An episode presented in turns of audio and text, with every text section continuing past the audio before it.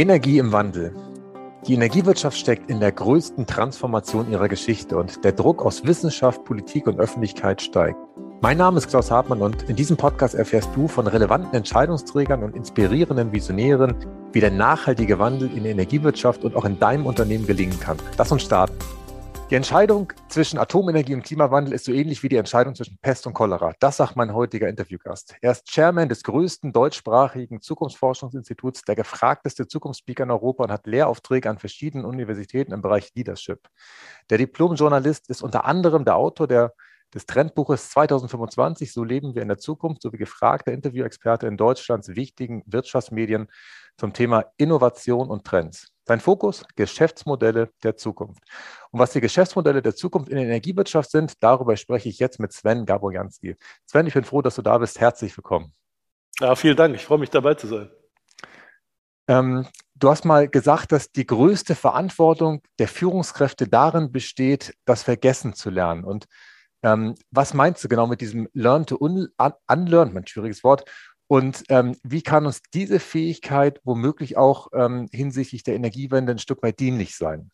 Ja, also ähm, wir, wir müssen zunächst mal, mal verstehen, dass die, dass die Denkmuster, ähm, sozusagen die ungeschriebenen Gesetze einer Branche, ja, äh, wo jeder davon ausgeht, dass das so irgendwie so sein muss, weil alle sich daran halten, aber es ist, ne, es ist kein Gesetz, es ist nirgends geschrieben. Ja?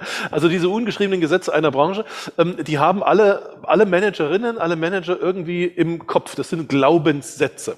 Ähm, wir müssen verstehen, dass die Zukunft nicht aus diesen diesen, nicht in der Weiterschreibung dieser alten Glaubenssätze entsteht, sondern ganz oft an, an ganz vielen Stellen ähm, dadurch, dass diese alten Glaubenssätze ersetzt werden, dass sie wegkommen und ersetzt werden durch, durch neue äh, Gesetze, ungeschriebene Gesetze, dann, die dann irgendwann wieder zu Glaubenssätzen werden.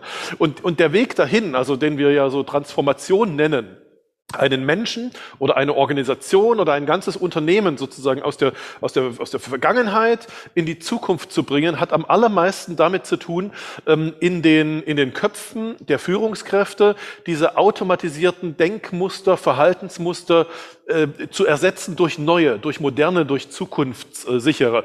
Und das große Problem dabei ist, dass wir Menschen, ähm, uns diese automatisierten Denkmuster nicht verbieten können. Die sind nicht bewusst, die sind im Unterbewusstsein.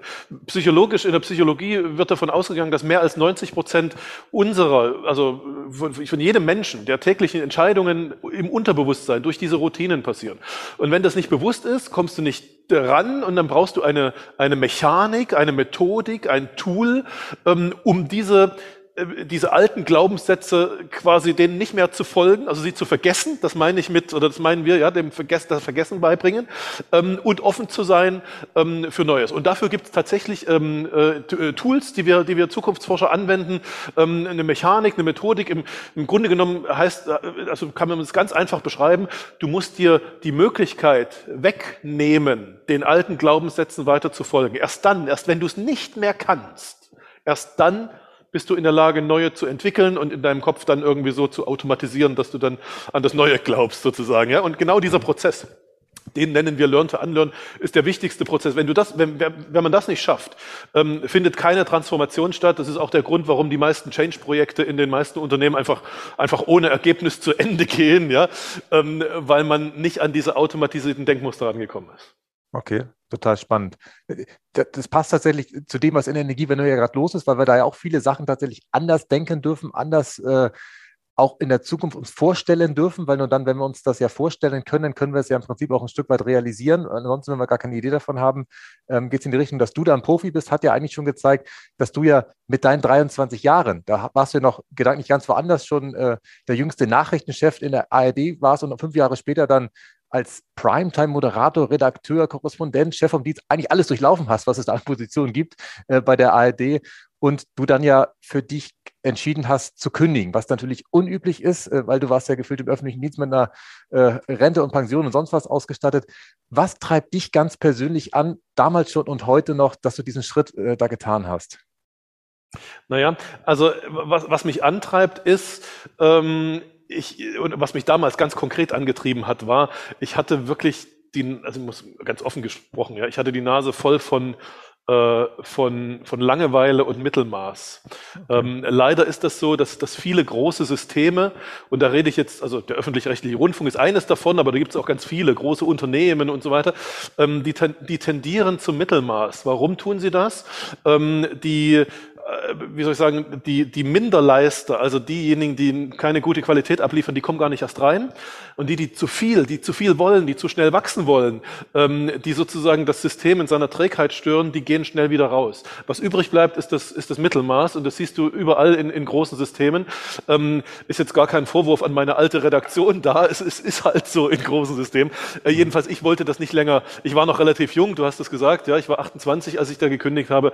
Ähm, und äh, um mich herum hat es tatsächlich niemand verstanden, ähm, weil alle um mich herum, also ich hatte Journalismus und Politikwissenschaften studiert, das heißt, ich war umgeben von Menschen, die alle irgendwann im Leben mal eine Festanstellung in der ARD bekommen wollten und ich habe sie quasi mit, mit 28 irgendwie einfach äh, gekündigt und, und, und weggeworfen aus deren Sicht.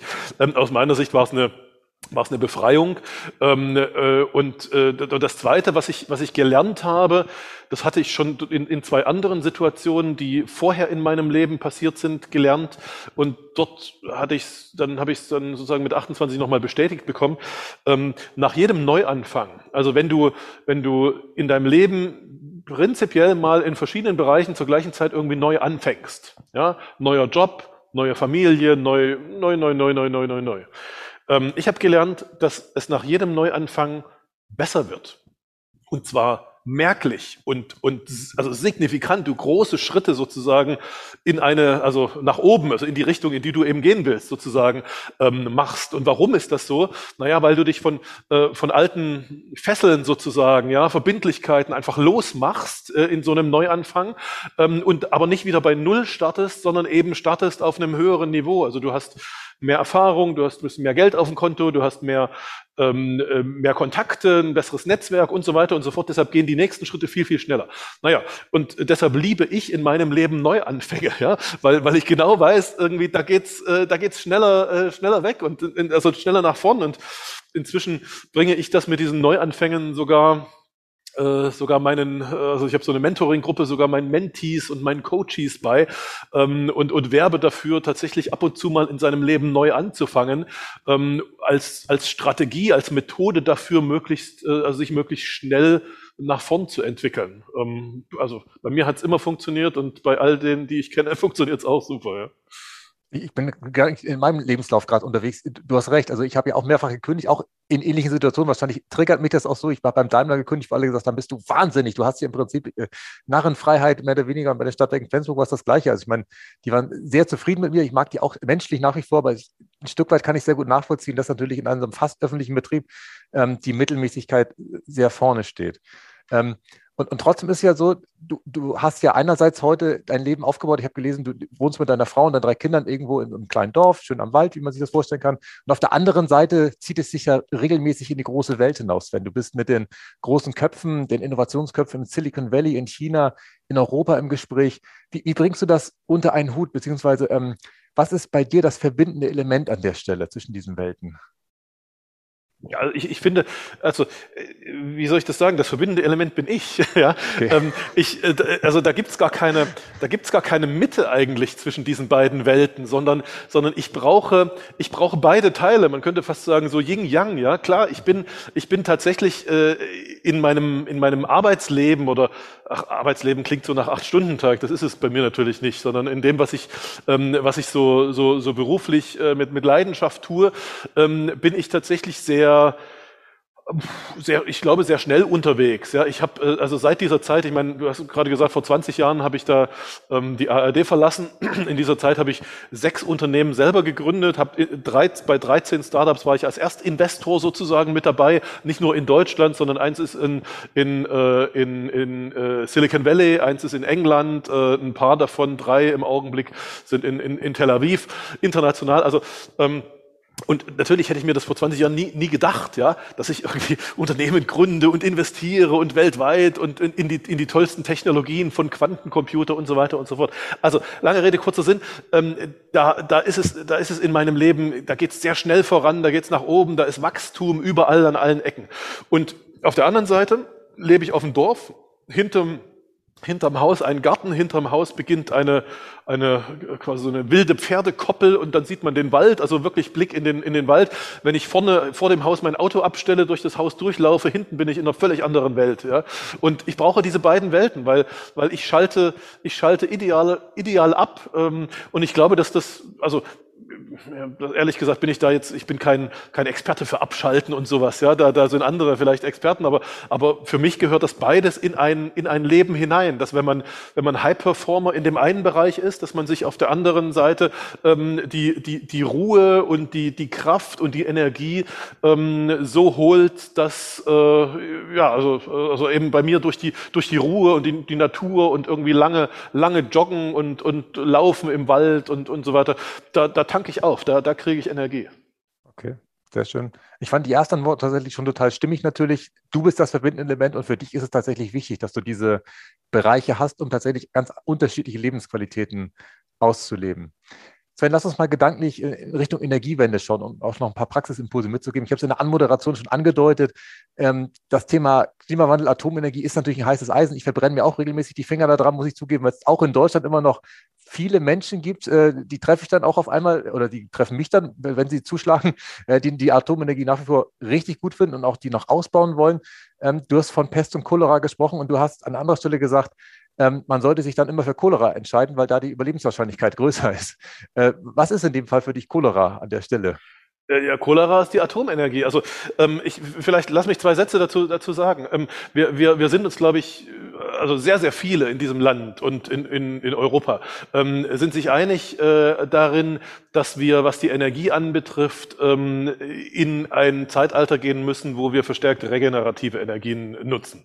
Ähm, wenn du das als Zukunftsforscher ähm, so auf den Zeitstrahl setzt, sozusagen, ja, und sagst, okay, wir versuchen jetzt, also äh, unter der Annahme, wir gehen jetzt voll auf regenerative Energien, nehmen jede Technologie, die da geht und, und sind da ganz aktiv, dann können wir, jedenfalls nach den Prognosen, die, die wir in unseren Studien haben, dann können wir etwa im Jahr 2040 ungefähr ähm, den, den Weltenergiebedarf, Moment, den heutigen Weltenergiebedarf, da kommt, kommt noch mal eine kleine Differenzierung gleich, den heutigen Weltenergiebedarf ähm, durch regenerative Energien decken. Das wäre toll. So, jetzt hast du aber zwischen heute und 2040 äh, offensichtlich eine Lücke, wo, wo das noch nicht 100 Prozent geht, ja, wo, wo du eine Übergangs, äh, Übergangstechnologie brauchst. Und, ähm, und jetzt ist die Frage, was ist diese Übergangstechnologie? Ähm, ist diese Übergangstechnologie ähm, eine Technologie, die unser Klima weiter kaputt macht, also äh, fossile äh, Brennstoffe und CO2 und all diese Emissionen, oder ist sie etwas, was, was sauberer geht? So, und jetzt, können wir uns das ja nicht wünschen, wir sind da nicht bei Wünsch dir was, sondern wir sind irgendwie, wir müssen das nehmen, was, was wir haben. Ja? Ähm, und, äh, und aus der Sicht äh, musst du, also müssen, müssen wir einfach vergleichen, aus meiner Sicht, sehr nüchtern vergleichen, was ist die Auswirkung, ähm, wenn, wir, wenn wir fossile Brennstoffe nutzen. Ähm, und was ist die Auswirkung, wenn wir Atomenergie nutzen? Ähm, bei fossilen Brennstoffen haben wir das Problem äh, Erderwärmung, äh, haben wir das Problem Jetstream, also der, der, die Luftströme über uns, unseren Köpfen oder Golfstrom sozusagen im, im, im Ozean, ja, ähm, verändert seine Form, bricht möglicherweise, ganz Horrorszenario, bricht zusammen, unser Klima, unser Wetter ändert sich komplett, ja. Das ist die eine, eine Prognose. Auf der anderen Seite Atomenergie nutzen heißt, also heutige Atomenergie nutzen, heißt, du hast diese äh, furchtbar äh, radioaktiv strahlen, des, diesen Abfall, der da irgendwie auf Ewigkeiten vor sich hinstrahlt und, und keiner weiß, also keiner will das Zeug haben, keiner will es bei sich haben und so weiter. Das heißt, du hast Pest und Cholera. Ja, du hast nicht eine gute Wahl und eine schlechte Wahl, sondern du hast zwei schlechte Wahlmöglichkeiten. Und jetzt ist die Frage, wenn du zwei schlechte Wahlmöglichkeiten hast, welche nimmst du? Pest oder Cholera. Ja, und da habe ich gesagt, ja bitte nimm die Cholera, weil alles, was ich aus der, also von, von, von Medizinern aus der Geschichte weiß, ist, ähm, die Cholera ist weit, weit wesentlich, also wesentlich weniger tödlich. Also die statistische Wahrscheinlichkeit, dass du an der Cholera stirbst, ist wesentlich geringer, als dass du an der Pest stirbst. Ja? Mhm. Ist beides nicht schön? Natürlich. Also eigentlich, wenn wir, wenn wir die Wahl hätten, wollte keiner irgendwie Atomkraft, aber es ist besser. Es ist wahrscheinlich besser für die Menschheit, als wenn der Jetstream und der, und der äh, Golfstrom zusammenbrechen und wir hier extrem Wetter haben und noch völlig andere Probleme haben, ähm, als, es, äh, als, es, als es eh schon gibt. Ja. Und unter so einer, ja, also das ist alles, wie gesagt, nicht, nicht schön. Ist nicht wünscht dir was, aber unter so einer, unter so einer Wahl ähm, nimm die am Wesentlichen, also die, die weniger schlechte. Und das ist in dem Fall aus meiner Sicht ganz klar die Atomenergie. Mhm. Du hast eben schon angedeutet, Sven, dass wahrscheinlich 2040 der Endenergiebedarf und auch der elektrische Energiebedarf womöglich noch höher sein wird als der, den wir jetzt sehen. Da denkst du dann an Elektromobilität, Heizen mit Strom und womöglich noch ganz andere Sachen, an die wir heute noch gar nicht denken, weil unser Denken wieder begrenzt ist an der Stelle und wir das noch gar nicht sehen können, oder? Ja, vor allen Dingen muss man daran denken, dass wir 10 Milliarden Menschen haben werden irgendwann auf der Welt. Heute sind wir bei sieben, ja, das und, und, und wachsende Mittelschichten in Asien und Afrika ähm, und, und so weiter. Also, also bei uns steigt schon der, schon der Energiebedarf, aber, aber an anderen Orten der Welt, wenn wir die Weltenergie betrachten, ähm, äh, steigt er noch viel, viel, viel, viel stärker. Also ähm, wenn wir es schaffen bis 2040, und das, das, das hoffe ich sehr, und da kann man dran arbeiten, dass wir den, den heutigen Energiebedarf äh, regenerativ decken, ähm, dann wird immer noch eine, eine riesige Lücke entstanden sein durch den Be Energiebedarf, den die Welt dann mehr hat, ja, der sich aus heutiger Sicht erstmal nicht regenerativ decken lässt. Ähm, mhm. Und, äh, und dennoch sind wir als Zukunftsforscher an der Stelle sehr optimistisch, weil wir, weil wir eben andere Technologien sehen, die äh, die möglicherweise bis 2040, so ganz genau weiß das natürlich keiner, bis wann das nun wirklich passt, aber ähm, die möglicherweise bis 2040 eine, eine Alternative und eine Antwort darauf, äh, darauf geben. Ähm, Stichwort äh, Kernfusion, ja, also nicht, äh, nicht Kernspaltung, nicht die heutige Kern Kernenergie, sondern äh, die, die, die Kernfusion. Ähm, idealerweise mit gibt es Technologien, die, die nicht mal radioaktive äh, Elemente enthalten quasi, also keine Radioaktivität. Ähm, da, da, halten wir, also ob, obwohl da noch viel, äh, viel Zeit bis dahin ähm, äh, vergeht und äh, natürlich auch Unsicherheiten drin sind, ob das nun wirklich so kommt oder nicht so kommt. Ähm, aber ähm, wir halten das für, wir Zukunftsforscher, wir halten das für, äh, für sehr, sehr interessant. Also wir, wir, wir glauben, dass die, die äh, wenn es eine finale Lösung der Energiefrage geben sollte, also finale Lösung heißt, die, die Welt, die Erde hat mehr Energie zur Verfügung, als sie braucht, als sie verbraucht. Ähm, wenn es die geben sollte, dann kommt die nicht äh, aus den heute schon bekannten Technologien oder heute schon ein, in, in großem Maßstab eingesetzten Technologien, ähm, sondern aus neuen Technologien und Kernfusion ist da ganz vorn dabei. Ja. An anderer Stelle hast du, glaube ich, auch mal gesagt, dass du auch nicht davon ausgehst, dass Deutschland praktisch sich selber versorgen wird, sondern dass es wahrscheinlich so sein wird, dass tatsächlich in Nordafrika ähm, der Solarstrom genutzt wird, entweder in Wasserstoff oder in andere Form umgewandelt wird und der dann nach Deutschland kommt. Ähm, was lässt sich da so sicher sein? Dass das praktisch in die, weil ich führe mal aus, wir sind, nehmen das Interview auf, wo natürlich gerade wir so politische Spannungen auch in Europa zugenommen haben und äh, das der Grund ja auch war, warum Desertec damals nicht so richtig funktioniert hat, weil die politischen Rahmenbedingungen das nicht hergegeben haben. Aber ähm, für die Zukunft bist du da zuversichtlicher, dass praktisch die Erdgemeinschaft das hinbekommt, dass die, die besonders gut PV können, das dann auch den anderen abgeben, äh, die vielleicht äh, anders, andere Sachen gut können. Ja, also äh, ich, äh, so, so, so, ein, so ein Stück weit ist da natürlich Optimismus drin, ja, ähm, äh, natürlich. Also wenn, wenn die Welt in eine, in eine komplett protektionistische Richtung, äh, nationale Grenzen hoch und sowas läuft, ähm, dann, dann haben wir ein ganz anderes, äh, dann, dann haben wir eine andere Welt. Ähm, äh, aber wie soll ich das sagen? Die, also wenn das protektionistisch läuft, dann, dann muss ich, dann müssen wir noch mal ganz anders drüber nachdenken, weil, ähm, weil wir werden diese, diese Energie, die Deutschland braucht, nicht hier, also jedenfalls auch in der Übergangsphase nicht hier ähm, produzieren können durch regenerative Energie. Das wird schlicht einfach, einfach nicht gehen. Das kann, ich bin jetzt kein, äh, also ich bin jetzt nicht der Weltmeister im, im Rechnen von Energiebedarfen. Da sind andere viel besser. Aber, aber jeder, mit dem ich darüber rede, der da ein bisschen Ahnung hat, der sagt, das geht einfach nicht. Ja? Wir müssen es importieren. Ähm, und äh, die, die, also entweder wir importieren Atomstrom, das ist das, was wir jetzt gerade äh, machen, ja. Mhm. Ähm, und künftig importieren wir äh, hoffentlich äh, regenerativen, regenerative Energien. Ja? Deutschland ist ein äh, Energieimportland und wird es auf absehbare Zeit oder auf sehr, sehr lange Zeit bleiben. Die einzige, äh, der einzige Stellhebel, den wir, den wir haben, den wir möglicherweise haben können und den wir bedienen können, ist, dass wir daran arbeiten können, welche Art von Energieerzeugung wir dann haben. Und dann ähm, und an der Stelle ist sozusagen die Hoffnung tatsächlich darauf, dass wir, ähm, dass wir äh, internationale Kooperationen schaffen, die es auch für die Länder im Norden Afrikas ähm, erstens lukrativ machen, interessant machen ähm, und für uns verlässlich machen, ja, dass man sich nicht wieder in, in, äh, in ganz andere Abhängigkeiten begibt, die man auch wieder nicht haben will. Also äh, ich, ich glaube, es lohnt sich sozusagen daran zu arbeiten obwohl man natürlich keine Garantie dafür, dafür haben. Politische äh, Politik ist das, was ein Zukunftsforscher tatsächlich nicht vorhersehen kann. Da muss man ganz, ganz ehrlich sein. Mit unseren Methoden, wir arbeiten mit wissenschaftlichen Methoden, aber mit denen kann man, kann man Kausalketten ganz gut prognostizieren. Also wenn dann, wenn heute das, dann morgen das und so weiter. Und da kann man sehr, sehr gut die, die wirtschaftliche Entwicklung, und die technologische Entwicklung und all diese Entwicklung kann man ganz gut prognostizieren, aber alles, was mit, mit mit Psychologie, mit Politik, mit, äh, mit Menschen. verletzten Eitelkeiten äh, und was weiß ich, was da in der Politik eine Rolle spielt, irgendwie zu tun hat. Das kannst du halt nicht prognostizieren, als, als, selbst als wissenschaftlicher Zukunftsforscher nicht.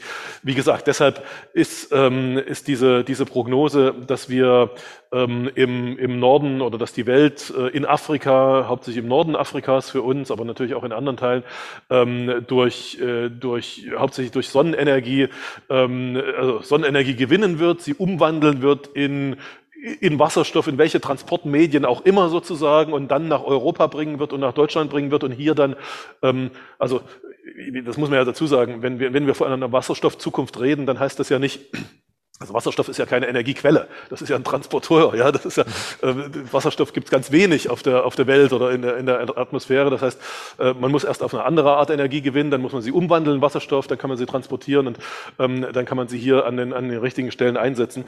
Ähm, da steckt eine Hoffnung drin, ist noch keine 100% äh, Garantie, aber ist eine Hoffnung, an der sich äh, äh, also hat, sag mal, hat eine gewisse Wahrscheinlichkeit. Warum hat es eine gewisse Wahrscheinlichkeit? Weil viele Akteure daran arbeiten, dass es so wird. Ja, ähm, und darauf kann man, darauf kann man setzen. Wenn man da weiterarbeitet, kommt man Schritt für Schritt voran, glaube ich. Mhm. Sehr gut. Das führt mich gedanklich zu der nächsten Frage. Du hast eben darüber gesprochen, ein Zukunftsforscher kann immer dann Zukunft gut voraussagen, wenn der Mensch nicht dabei ist. Und bei meinen Projekten, also den innovativen Projekten, die ich bei den Stadtwerken Flensburg äh, machen durfte in meiner Vergangenheit, entweder den ersten Elektrokessel Deutschlands bauen oder auch die erste Biogasanlage in ein öffentliches Fernwärmenetz Wärme einspeisen zu lassen. Da gab es immer riesen Proteste, auch aus dem eigenen Haus. Und ich habe für mich tatsächlich diese These aufgestellt und die steht auch hinter mir in der Wand, dass die Energiewende eine Menschenwende ist. Und ich verrate nicht zu so viel, dass du im Vorrand in deiner E-Mail geschrieben hast, als ich angefragt habe, ah, da bist du kritisch bei dem Thema, ob wir die Menschen wirklich alle gewandelt bekommen und äh, Bewusstsein dahin äh, bringen, dass es äh, funktioniert. Ähm, was würdest du zu der These sagen, vor allem im Zusammenhang mit dem, was du am Anfang gesagt hast, wie wir praktisch äh, vergessen können an der Stelle? Ja, also weißt du, die ähm, als, als, als Zukunftsforscher, der sich ja immer mit, mit, mit, der, mit der Frage beschäftigt, wie kommt eigentlich das Neue in die Welt, ähm, der da, da lernst du irgendwann, und ich mache das jetzt seit über 20 Jahren, da, da, da, da lernst du irgendwann, dass dass diese, dass diese These, dass sich das Bewusstsein von Menschen wandelt, weil sie irgendwas erkannt haben, weil sie irgendeine Erkenntnis haben und jetzt sind sie dann ganz anders, dass das quasi noch nie vorgekommen ist. Ja? Okay. Also theoretisch kann es sein, dass es irgendwann zum ersten Mal vorkommt, aber es, ist, es hat eine ganz geringe Wahrscheinlichkeit. Die Art, wie Innovationen in diese, in diese Welt kommen, geschichtlich, aus der, aus der Geschichte her, ist immer eine andere. Ist immer die, dass ähm, eine, eine, eine kleine Gruppe von Menschen vorangeprescht ist, aus welchen Gründen auch immer, vielleicht wollten die Geld verdienen, vielleicht waren die selbst ideologisch überzeugt von irgendwas, äh, ja, die gehen nach vorn. Ähm, und die Masse sagt immer, zu dem Zeitpunkt, wo das losgeht, sagt die Masse immer, nee, nee, nee, nee, nee, nee, nee, wollen wir nicht, ja. Erinner dich einfach, als das, das weiß, das kann sich jeder noch, kann sich jeder noch erinnern, als das Smartphone eingeführt wurde. 2007 war das, ja. Gab es gab's Marktforschungsumfragen, äh, ganz viele, die fragten, wer will so ein Smartphone, also so ein iPhone irgendwie, wo keine Tasten mehr, wo eine Taste statt ganz vielen Tasten drauf sind. Und weit über 80 Prozent der Menschen sagten, nee, will ich nicht.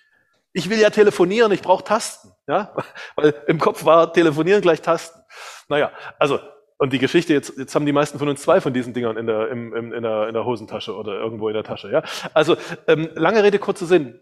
An der Stelle, wo Innovation passiert, wo Innovation zum ersten Mal in die Welt kommt, ist die Masse der Menschen dagegen. Davon kannst du ausgehen. Ja? Ähm, und dann erkennt aber Schritt für Schritt, ähm, deshalb gibt es in der Innovationstheorie so die, die Gruppen von First Mover, das sind die Menschen, die so, ja, dann gibt es die Early Adopter, dann also Schritt für Schritt erkennen andere Gruppen in der, in der Menschheit, dass das ganz sinnvoll ist, was da neu ist, weil es irgendwie nützlich ist und weil es entweder billiger ist oder bequemer ist oder schöner oder ach was weiß ich was. Ähm, und, und Schritt für Schritt geht die, äh, also ja, breitet sich das dann, dann, dann äh, sozusagen, sozusagen aus.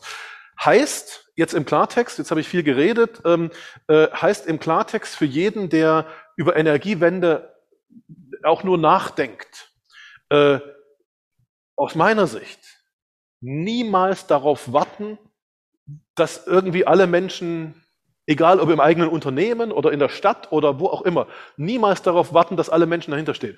Hätte, hätte die Welt in den Innovationen, die sie getrieben hat, gewartet, bis alle Menschen dahinter stehen. Die Welt hätte sich nie verändert. Das ist Innovation, Neues kommt in die Welt niemals durch Volksbefragung oder durch Mehrheiten oder sowas. Niemals, niemals. Ja? Insofern, es gibt immer einige Interessierte, die vorangehen. Und dann gibt es die, die, die, die äh, hinterherkommen. Und deshalb, also klar, äh, am Ende, wenn man dann vom, vom Ende her drauf schaut, sagt man vielleicht, ja, es ist irgendwie eine Menschenwende, weil, äh, weil plötzlich am Ende dann alle irgendwie äh, so anders ticken, ja, und ähm, klar, im, im, heute würde auch, also jetzt nochmal das Smartphone da, heute würde keiner mehr sagen, ich will hier Tasten auf meinem Handy haben, ja, oder ganz ja. wenige sagen, weil alle verstanden haben, naja, die Tasten, die kannst du ersetzen irgendwie halt durch das, durch das Tippen auf dem, auf dem, auf dem Glas, auf dem Display. Ähm, äh, auch, auch in der Energie wird sowas passieren. Natürlich, am Ende werden die Menschen anders denken. Aber wenn du, äh, das Gefährliche an dem Wort Menschenwende, und das ist das, was ich sozusagen äh, im, im, Vorfeld äh, schon mal kurz gesagt hatte, ist, ähm, Menschenwende klingt immer so, als ob wir äh, als ob wir darauf warten, bis die Menschen sich gewendet haben, ein neues Bewusstsein haben und dann ist der Zeitpunkt, wo das Neue in die Welt kommt. Nee, es ist genau andersrum. Das ja. Neue kommt in die Welt und weil das Neue in die Welt ist, da, dann fangen die Menschen anders an, über die Dinge nachzudenken. Okay, verstehe ich. Aber vielen Dank nochmal für die Erklärung. Es deckt sich tatsächlich mit meinem Gefühl an der Stelle, weil genau das habe ich ja erlebt äh, im, im, Kleinen und du hast es tatsächlich in der Vergangenheit, also in der Geschichte immer wieder erkannt.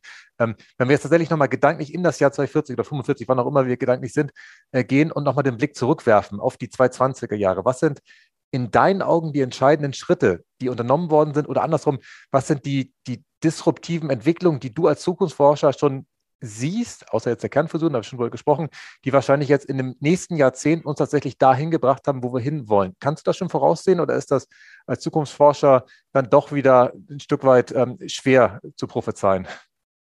Nö, das ist ganz ein, das ist eigentlich, also ganz einfach ist jetzt ein bisschen übertrieben, aber, aber da, das, äh, da liegen ein paar Sachen auf der Hand. Also es gibt ein paar technologische Sachen, die auf der Hand liegen. Ähm, äh, klar, Kernfusion habe ich gesagt. Das zweite ist die Entwicklung von Quantencomputern. Ähm, will ich jetzt nicht zu tief, so viel Zeit haben wir gar nicht, aber mhm. Quantencomputer führen im Wesentlichen dazu, ähm, dass äh, die Welt wesentlich besser in, in Prognose wird. Also dass wir sehr viel schneller, sehr viel genauer prognostizieren können. Ähm, äh, Beispiel äh, Energiebedarfe in einer Stadt äh, hausweise äh, kannst du äh, mit dem Quantencomputer super prognostizieren. Die werden billiger sein in zehn Jahren als heute die heutigen Rechenzentren. Das heißt, alles das, was wir in unseren Studien stehen haben, wir Zukunftsforscher über, ähm, über dezentrale Netze. Ja, also über, über Netze, wo sich Straßenzüge erstmal selbst versorgen und wenn sie zu viel haben, dann ein bisschen was abgeben ins Stadtnetz und das Stadtnetz ins Regional und ins, ins, ins äh, Kontinentalnetz sozusagen. Also dieses Dezentrale, das geht bisher nicht, weil du keine Prognose hast, äh, keine verlässliche Prognose hast. Ähm, mit Quantencomputern wird das gehen. Also das ist eine ganz große Technologie. Ähm, das Zweite, ist äh, zweite große Technologie ist die ähm, die die andere Herstellung von Nahrungsmitteln. Ähm, das ist nur halb energierelevant, aber wahnsinnig klimarelevant. Ähm, warum? Wir werden äh, nach unseren Prognosen in den nächsten 20, 30 Jahren werden wir 50 auf der Welt 50 Prozent mehr Nahrungsmittel benötigen als heute. Warum? Bevölkerungszuwachs und so weiter. 50 Prozent mehr, ähm, aber gleichzeitig werden wir die Klimaemissionen Bedingungen ähm, von Landwirtschaft und so weiter reduzieren müssen. Wie geht das? Lange Rede, kurzer Sinn, unterm Strich ist, 60 bis 70 Prozent der Nahrungsmittel werden künstlich hergestellt, sind nicht mehr durch die Nutzung von, äh, von biologisch gewachsenen Ressourcen, sondern sind einfach künstlich hergestellt durch und wir, also 3D-Drucker, die Fleisch drucken und all dieses Zeug, ähm, will ich jetzt gar nicht äh, so weit gehen, aber Quintessenz ist, rückblickend von 2040 auf 2020, auf die 20er Jahre, wir haben, die Welt hat ihre Nahrungsmittelproduktion umgestellt von Nutzung von biologischen Ressourcen auf äh, künstliches, äh, auf Herstellen sozusagen auf, auf künstliche ähm, äh, Art und Weise. Und dann gibt's, das waren jetzt die technologischen Dinge, auf die wir zurückschauen werden, und dann gibt's die, dann gibt's die, die regulatorischen Dinge, also die Politik, die andere, andere Regeln setzt. Ähm, natürlich, also dieser, dieser, diese, diese, diese, dieser neue Rahmen, den die Politik gesetzt hat, dass sie sagt, bis 2045 oder 45 jetzt äh, in, in, in Deutschland ähm, muss dieses Energie, äh, muss dieses Klimaproblem gelöst sein. Ja, und zwar überall. Kein, es ist ein Rahmen, es wird gelöst sein. Das, äh, das führt zu Veränderungen, das sehe ich in meiner täglichen Arbeit mit den Unternehmen. Ähm, es sind noch nie so viele Bauunternehmen wie, wie, wie jetzt zu uns gekommen und haben uns, haben uns Zukunftsforscher gefragt, was ist, was ist denn meine Strategie, damit dass ich das erfüllen kann. Ja? Noch nie, noch nie sind so viele Fleischproduzenten zu uns gekommen und haben gesagt, Mensch, wie produziere ich denn jetzt Fleisch hier äh, auf, diese, auf diese neue Art und Weise? Also das wird äh, im, im Rückblick äh, interessant sein und Jetzt schauen wir mal, was, was die Entwicklung äh, zwischen Russland und, äh, und, und dem Rest der Welt sozusagen in den, ähm, in den nächsten Tagen, Wochen bringt. Aber äh, wenn das dazu führt, dass äh, mehr und mehr die Energielieferungen aus Russland gekappt werden, also die, die Gas und, und alles, was da, äh, ja, also hauptsächlich Gas, aber alles, was da noch, noch dranhängt, ähm, dann wird auch das sozusagen ein Tipping Point sein. Also Tipping Point ist der Punkt, wo es kein Zurück mehr gibt. Ein Tipping Point sein dafür, ähm, dass man sich äh, andere, auf andere Art und Weise mit Energie versorgt. Ähm, und ja, und auch das wird im, im Rückblick, also wir hoffen natürlich, dass das jetzt in den nächsten Wochen nicht schlimm wird oder nicht noch schlimmer wird, als es eh schon ist. Aber ähm, wenn das so, wenn das so bleibt und wenn das dazu führt, ähm, dass äh, durch die heutigen Pipelines weniger und weniger äh, fossile Brennstoffe fließen, dann, äh, dann ist auch das, dann wird auch das der der Punkt sein, an dem sich die Entwicklung der Welt ähm, im Energiebereich verändert hat. Mhm. Spannend. Ich habe noch eine abschließende Frage, Sven. Du hast es gerade schon angedeutet. Die, die Art und Weise, wie wir heute Landwirtschaft denken, wird sich ändern und auch vor allem die Art und Weise, wie wir ähm, Energie einsetzen und überhaupt Energie, wo wir das überall denken können, wird sich ändern. Und einen Gedanken habe ich von dir gelesen, dass die Energiewende am Ende das Geld abschafft, weil tatsächlich Energie am Überfluss da ist und deswegen wir eigentlich gar kein Geld mehr brauchen. Da noch zwei, drei Aspekte dazu, weil ich die total spannend finde. Ja, das ist auch, das ist auch der Gedanke, den ich am, eigentlich am, am zukunftsweisendsten, am spannendsten äh, finde, ähm, der kommt äh, tatsächlich aus einem, aus, einem, aus einem Grundgedanken heraus. Der Grundgedanke ist, dass wir bisher in, in unserer heutigen Denkweise denken wir unsere Energieversorgung immer als, als Mangelversorgung. Also wir haben immer zu wenig Energie. Ja?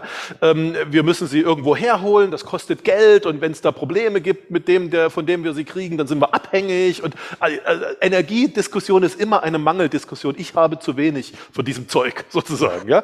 Ähm, so, und, äh, und, und wir Zukunftsforscher, ähm, wenn, wir, wenn wir Zukunftsprognosen machen, fragen uns natürlich nicht nur, wo kommt das Zeug jetzt her, sondern können wir diesen, diesen grundsätzlichen, diese grundsätzliche Betrachtung nicht, nicht ändern? Also können wir sie nicht in eine Situation bringen, in der wir zu viel Energie haben? Und was würde dann in der Welt passieren?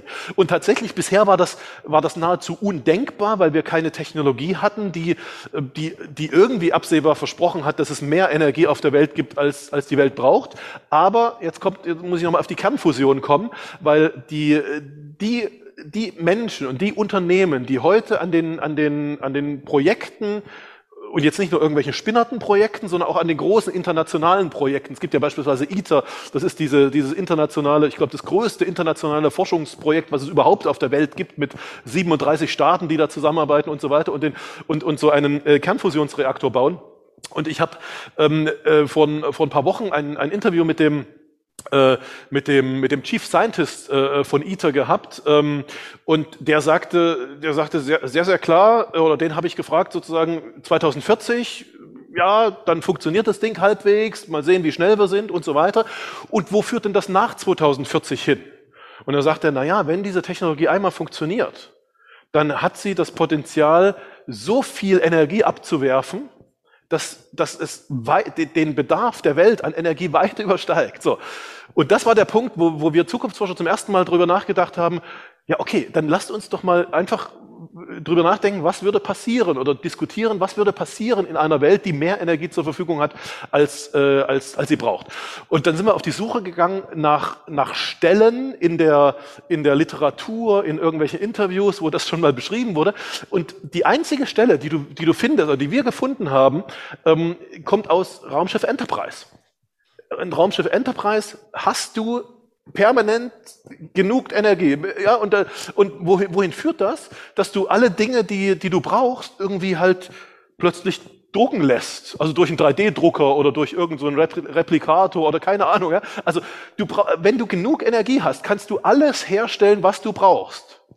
Und die Folge davon auf Raumschiff Enterprise ist, du brauchst kein Geld mehr. Weil wenn du alles herstellen kannst, was du brauchst, musst du nichts mehr tauschen, musst du nichts mehr sammeln, musst du nichts mehr horten, ja, und brauchst du keine Tauschgeschäfte. Also deshalb, das ist der Grund, warum es auf Raumschiff Enterprise kein Geld gibt. So. Das heißt jetzt natürlich noch nicht, dass es auf der Welt auch dann kein Geld geben wird.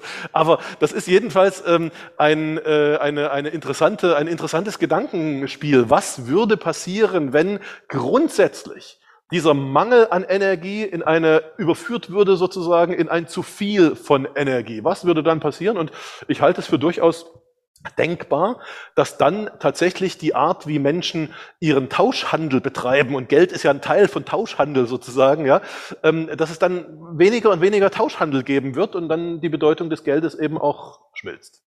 Ja, total faszinierend. Sven, ich sage vielen Dank für das Interview, für diese total spannende Sicht auf die Energiewende. Ich finde es total schön. Ich muss zugeben, mein Doktorvater war auch immer gedanklich eher im Jahr 2050 als im Jahr 2010 oder wann ich mit ihm zusammengearbeitet habe, unterwegs.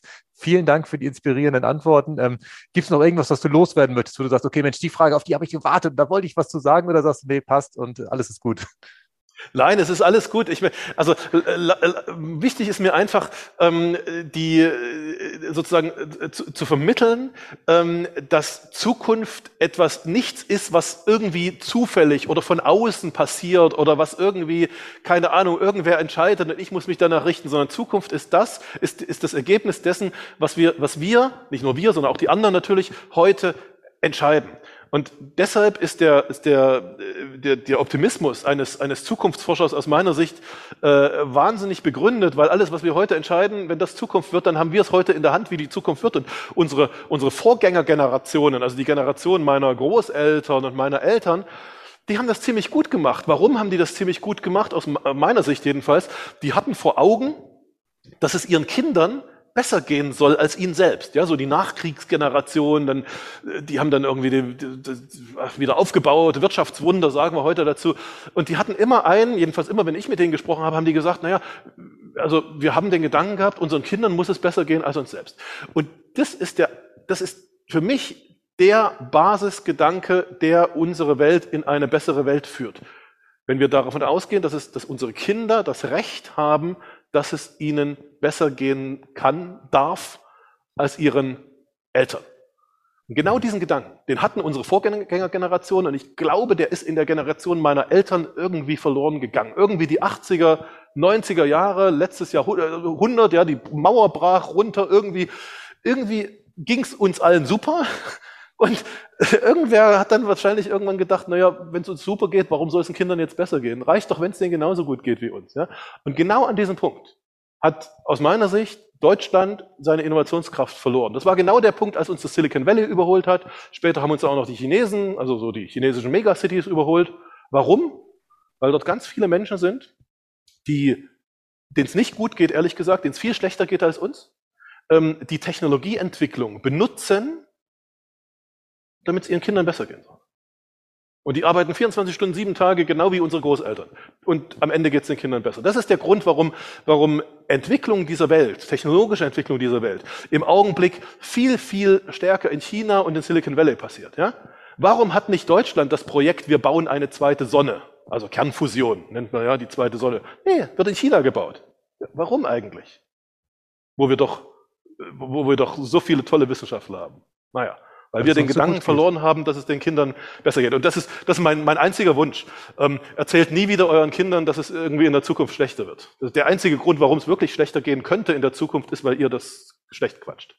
Das ist ja aber genau der Grund, warum ich tatsächlich gekündigt habe. Also ich habe schon die ganze Zeit Gänsehaut, muss ich zugeben, Sven, das ist ja der Grund, warum ich mich selbstständig gemacht habe, weil es genau der Punkt ist, ich habe immer meine goldene Hochzeit, die im Jahr 2055 stattfindet, vor Augen, da habe ich keine Lust, meinen Enkeln zu erzählen, dass ich nicht alles dafür getan habe, dass die Welt äh, zu einem besseren Ort geworden ist und dass ich meine Potenzial und meine Fähigkeiten da nicht voll für reingehauen habe. Und also mich hast du damit nochmal voll erreicht. Eigentlich hatte ich schon gar keine Frage mehr, mehr oder weniger. Insofern vielen Dank, Sven. Ich hatte das ganze Interview begeistert und das, was on top noch kam, da bin ich jetzt restlos sprachlos. Danke.